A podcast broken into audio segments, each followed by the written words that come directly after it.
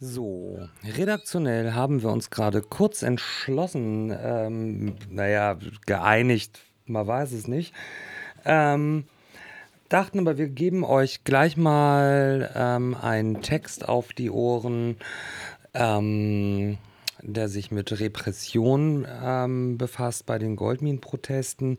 Dazu muss man sagen, dass der ähm, aus dem Jahre 2012 ist. Also ein Text vor diversen Regierungswechseln äh, innerhalb Griechenlands. Dementsprechend auch ein Text, ähm, der entstanden ist unter einer anders geführten Polizei und einem anders geführten Innenministerium, was aber nicht heißt, dass ähm, deswegen Entwarnung zu geben wäre, weil, wie wir ja durchaus ähm, wissen, ähm, bei der Polizei ein deutlich höherer Prozentsatz als in der Restbevölkerung die Golden Dawn gewählt hat und wir ja auch eh immer wissen, dass alles, was mit Polizei und Innenpolitik zu tun hat, in der Regel maximal weit rechts liegt, maximal undemokratisch ist und maximal brutal, wie wir ja auch an unserem sozialdemokratischen Innensenator Neumann und seiner Knüppelpolizei jedes Mal wieder beobachten können. Ähm, genau. Und äh, auch das lehrt ja die Erfahrungen der vergangenen Tage. Auch eine Syriza-Regierung, wie sie jetzt in Griechenland äh, an der Macht ist, scheut nicht unbedingt vor dem Einsatz der äh, Special, äh, Spezialeinheiten der Polizei, der Delta Forces, ähm, zurück, obwohl sie bis vor kurzem noch auflösen wollten. Das hat man ja zum Beispiel bei den Demonstrationen infolge des, ähm, der Annahme des ähm, dritten Sparprogramms äh, durch das griechische Parlament ähm, erleben dürfen müssen. Ja, jetzt könnte man natürlich noch argumentieren, gut Ding will Weile haben. Ähm, Gerade heute, also wir produzieren ja jetzt nicht live, sondern ein bisschen vor. Deswegen ist das heute, was ihr heute habt, ein anderes heute, als was wir heute haben. Ähm, Ende Juli also dann durch Herrn Obama nochmal zu hören war, dass er nun vielleicht dann nach acht Jahren doch tatsächlich Guantanamo schließen will. Ich begrüße das.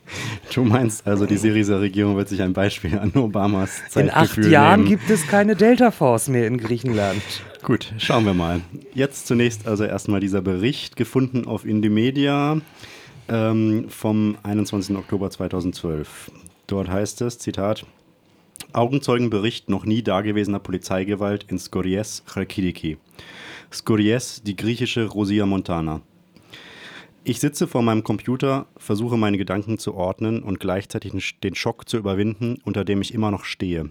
Es ist unmöglich.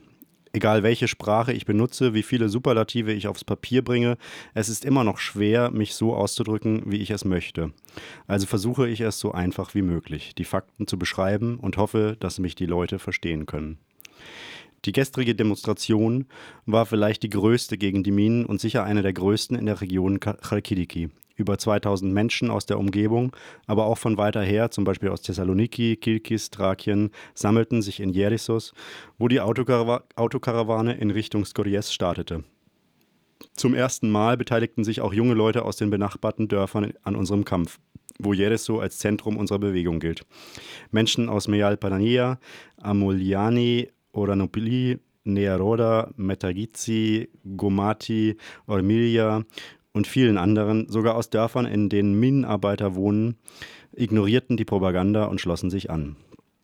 Wir verließen die Autos kurz vor der Kreuzung nach Skories an einem Platz mit dem Namen Hontro Dentro und begannen unsere Demonstration. Nach ungefähr 300 Metern sahen wir viele Polizeiwagen, Polizisten und 200 bis 250 Minenarbeiter in einer Gegendemonstration, die sich langsam auf uns zubewegten, eskortiert von der Polizei.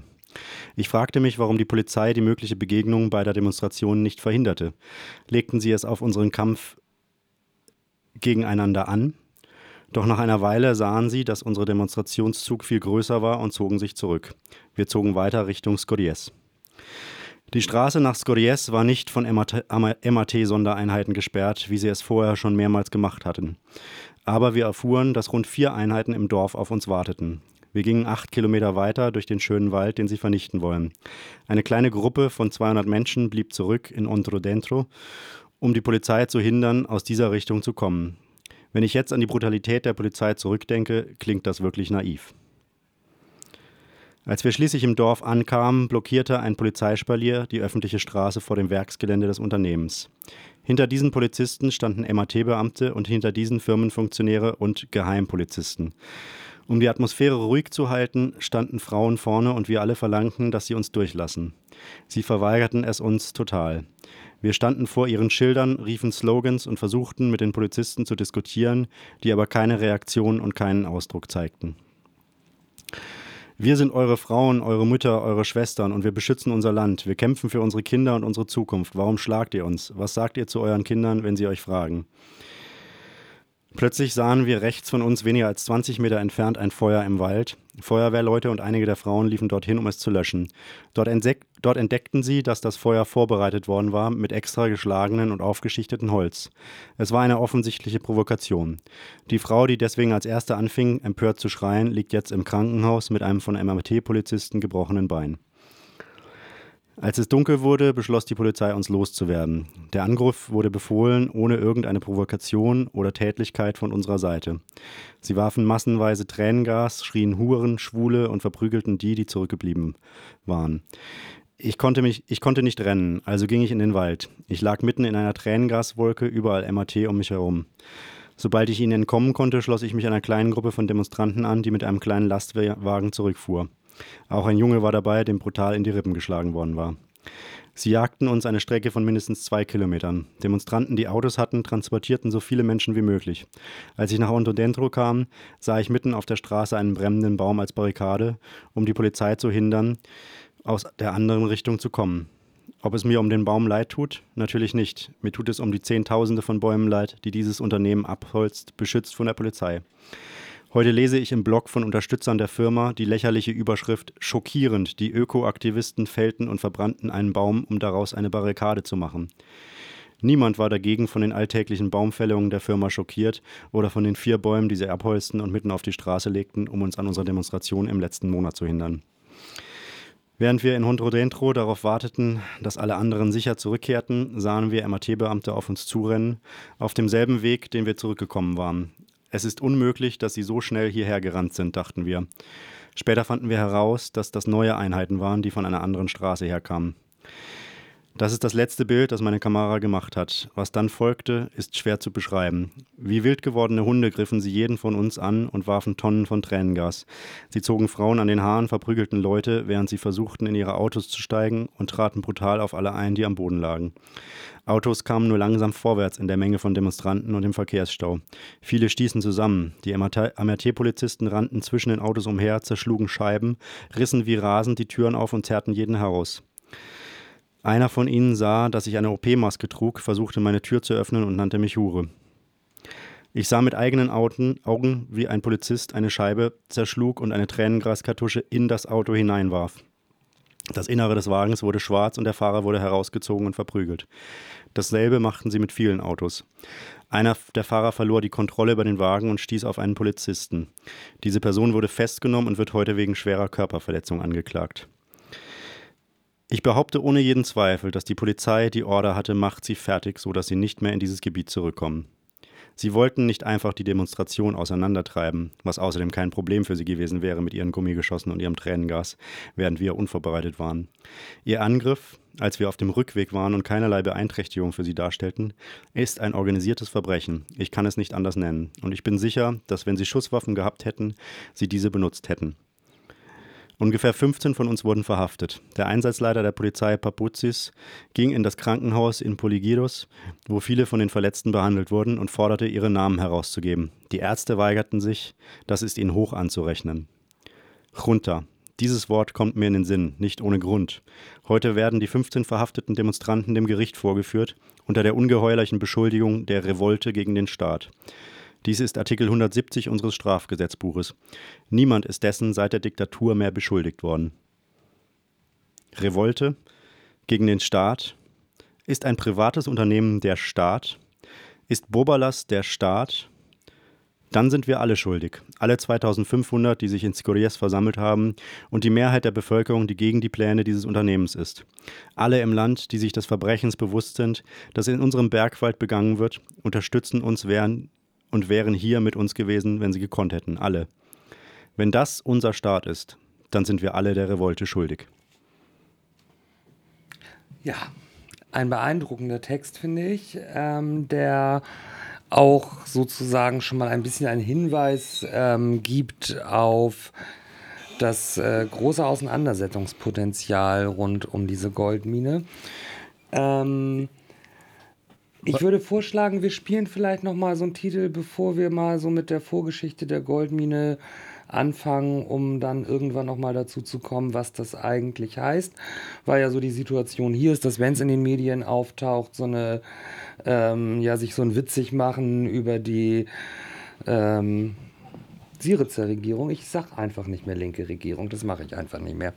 Ähm, nee, stimmt, das werde ich bestimmt nachher nochmal machen. Also egal, die Syrizer Regierung, ähm, damit so ein bisschen der Lächerlichkeit preisgegeben werden soll, wenn dann Zeitmagazin und Welt sowas titeln wie Linke empfiehlt Honig statt Gold, ähm, dass das aber sehr viel ernster zu nehmen ist, als sich das anhört. Werden ja. wir dann. Ja, ich, nur trotzdem vielleicht noch zwei kurze Bemerkungen. Also einerseits zu dem, was du gerade sagst, äh, tatsächlich das Thema äh, um, die Auseinandersetzung um diese Goldmine ist ja schon seit ein paar Jahren ähm, äh, ähm, sozusagen virulent und auch durchaus hier in den Medien das eine oder andere Mal was zu, zu lesen gewesen. Äh, immer mit diesem Tenor, ja, sozusagen, also ich, ich äh, formuliere das jetzt sozusagen mal polemisch, äh, ja, spinnen die denn die Griechen? Jetzt haben sie Krise und dann kommt da ein Unternehmen und will Gold abbauen und die wollen einfach nicht, wollen ihren, ihren süßen Wald da irgendwie erhalten, haben die denn noch alle sozusagen. Ähm, und äh, was aber jetzt in diesem Augenzeugenbericht, finde ich, auch deutlich wird, ist, ähm, das kann man vielleicht kurz vorweg schicken, ähm, ist, dass es sich tatsächlich um Proteste handelt, die ähm, sehr stark in der lokalen Bevölkerung verankert sind, also in der Bevölkerung dieser Dörfer rund um die Goldmine.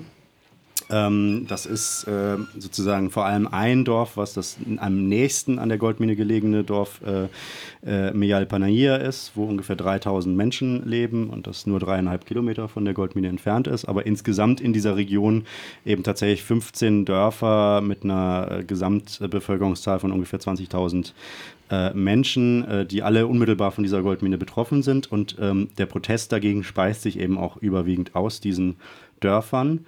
Wobei, und auch das wurde ja in diesem Augenzeugenbericht deutlich, die Bevölkerung da durchaus auch gespalten ist und es tatsächlich, das haben wir auch äh, in dem Gespräch mit ähm, Genossinnen von, von dort erfahren, äh, auch zu heftigen Auseinandersetzungen äh, innerhalb der Bevölkerung und zwischen den Befürworterinnen und, und, und Gegnerinnen dieser Goldmine kommt, ähm, die dann sozusagen vom Staat und von der äh, äh, Firma aus auch äh, ausgenutzt und, und gepusht werden, sozusagen. Das vielleicht sozusagen nur als vorweg, als Information, um das so ein bisschen einordnen ja, zu können. Ja, ich denke, man kann das gar noch mal ein bisschen ausführlicher machen, aber ähm, ich fände ja tatsächlich noch mal ein bisschen. Ich fand ja die ähm, Regressverweigerung, nee, Regressverbot. Regressverbot. Ich fand die ja ganz schön. Wollen wir da vielleicht du, noch eins? Wir können gerne noch einmal Regressverbot hören.